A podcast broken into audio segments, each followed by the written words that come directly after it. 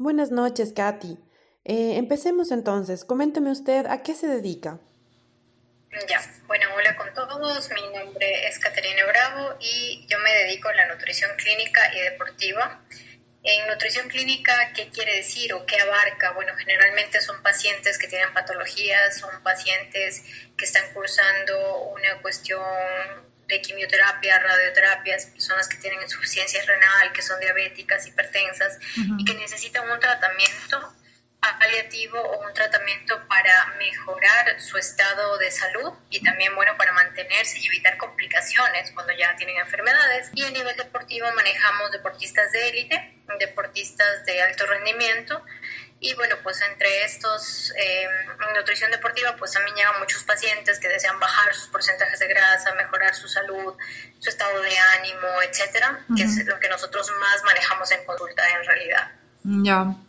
Y ya adentrándonos al hecho de, como le decía, de qué, qué es lo que hace la comida, qué genera la comida en nuestro cuerpo. Bueno, hay una diferencia entre nutrición y alimentación. Alimentación es una cuestión voluntaria donde nosotros elegimos los alimentos. Por ejemplo, nos vamos a la tienda y compramos unas galletas, unas galletitas, perdón, con chocolate y nos calma el hambre. ¿sí? Pero la nutrición es involuntaria y es cuando el alimento entra a nuestro cuerpo y hace una transformación. Y de ese alimento nosotros cogemos vitaminas, minerales que nos ayudan a reparar, a crear nuevas células, nos ayudan a aportar vitaminas y minerales para el buen funcionamiento. Entonces, partiendo desde ahí, la nutrición es más allá de solamente comer eh, verduras o frutas, lo que generalmente siempre escuchamos. Nosotros trabajamos un poco con la bromatología, trabajamos con la dietética, porque hay ciertos alimentos que son buenos para ciertas personas y hay otros que no. Por ejemplo, estamos hablando de intolerancias, pacientes que son celíacos, pacientes que son hipotiroideos y tienen que eliminar ciertas verduras crucíferas, por ejemplo el brócoli, y muchas veces no saben. También tenemos alimentos que nos hacen más felices. Hemos escuchado que el chocolate pues, nos ayuda a tener endorfinas, a tener un poco más de serotonina y los pacientes, las personas que comen chocolate son felices. Pero tenemos que saber qué tipo de chocolate comer y en qué cantidad, que eso también es importante, porque recordemos que todo exceso es malo. Claro, claro que sí. Entonces, ¿cómo de manera un tanto, digámoslo específica, podríamos hablar de solo alimentos em, que, que, nos nutran de una manera saludable. O sea, ¿cuáles, cuáles serían en este caso?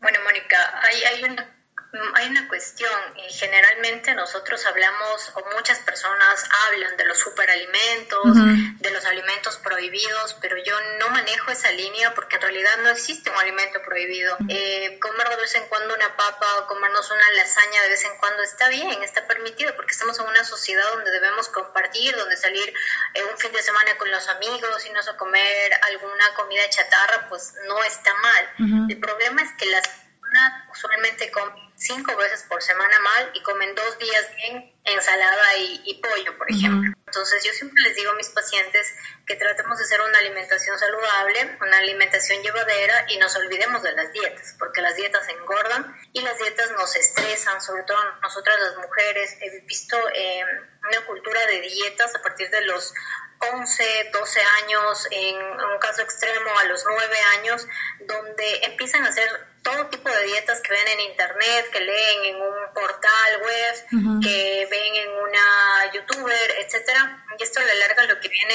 a dañar es su metabolismo y es la percepción de su imagen. En la actualidad, sumamente delgadas, eh, chicas super fitness y bueno, pues detrás de esa apariencia existe mucho trabajo de años en un gimnasio, mucha alimentación estricta y no es llevadera porque obviamente es solo por temporadas de competencia o por temporadas de tal cosa, o sea, no, no es algo llevadero y lo que yo siempre les digo es una alimentación saludable, como usted lo mencionó antes, no solo física, sino mental. Si yo estoy comiendo una lechuga, pero estoy viendo que mi pareja está comiendo unas papas fritas con hamburguesa, yo me voy a estresar porque no puedo comer eso y voy a querer comer eso. Entonces ahí lo que hacemos es un estrés interno. El paciente a la final sabotea esa lechuga, llega a la casa y se quiere devorar todo. Entonces, pues ahí ya viene la parte psicológica, la parte de los atracones y esta es la cultura de la dieta que usualmente tenemos.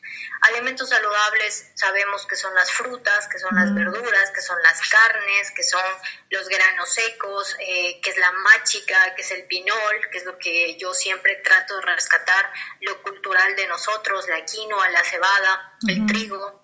Entonces, incluir ese tipo de alimentos está perfecto y también incluir de vez en cuando, pues como le digo, una comida chatarra, una fritada, un tamalito, una uma, que es algo muy nuestro, un repe, eh, que es algo muy nuestro y es algo bueno, es algo permitido.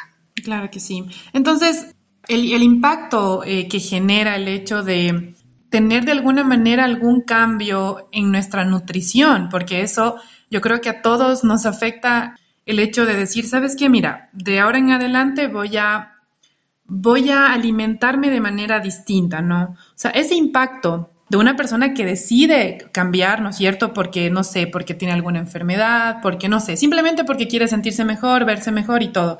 Ese cambio que se genera en, en la mente, eh, o sea, aparte de, no sé, qué sé yo, felicidad, ¿qué es lo que hace en nuestra cabeza? Bueno, primero hay que saber, cuando un paciente llega a mi consulta, yo siempre le pregunto por qué llegó. Y casi el 50%, por no ser un 60%, me dicen que quieren llegar a bajar de peso. Pero muy pocas personas mm, me han de ser tres en todo el tiempo que yo llevo en consulta, me han dicho porque quiero mejorar mi estilo de vida, mejorar por salud.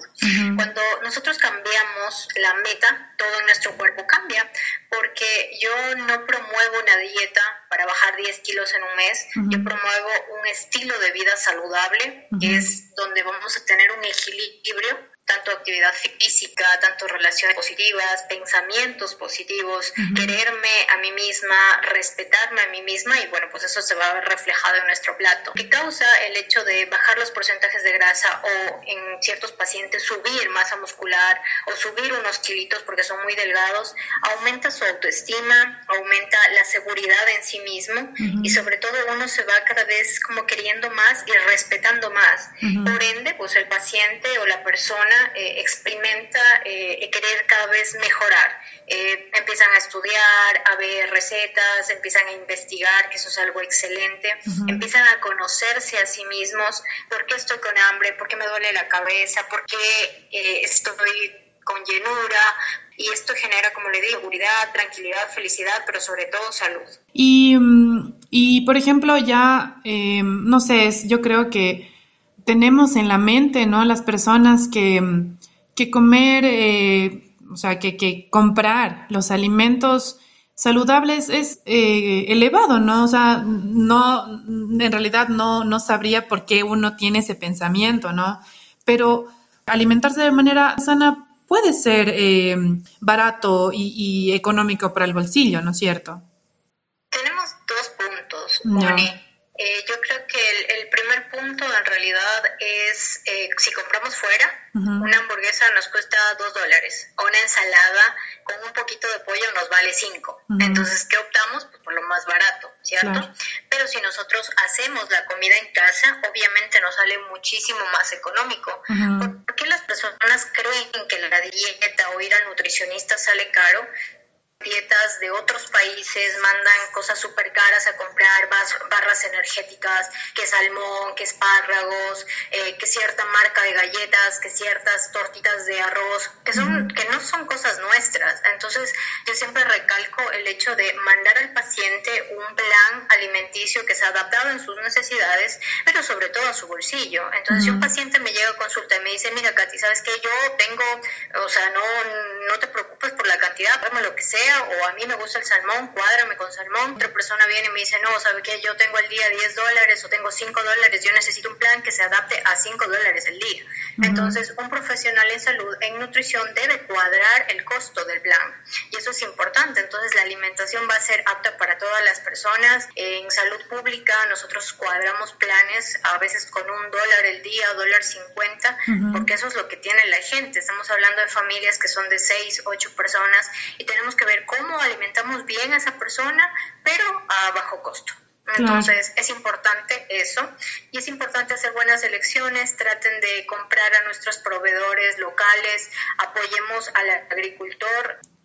Y ya para terminar, ¿cómo podemos hacer que estos, estos hábitos, o sea, esta, esta manera de vivir que sea sana, o sea, sana eh, en todos los sentidos y, además que eh, se incentive también al ejercicio, o sea, la, nutrición y el ejercicio yo creo que van totalmente de la mano. ¿Qué podemos hacer para que esto sea como que parte de nuestra vida y no sea como, no se vuelva, mejor dicho, como una, eh, como algo que, una responsabilidad que se tiene que hacer porque ya, sino como que sea, se incentive a, a que, como usted dice, sea una forma de vida.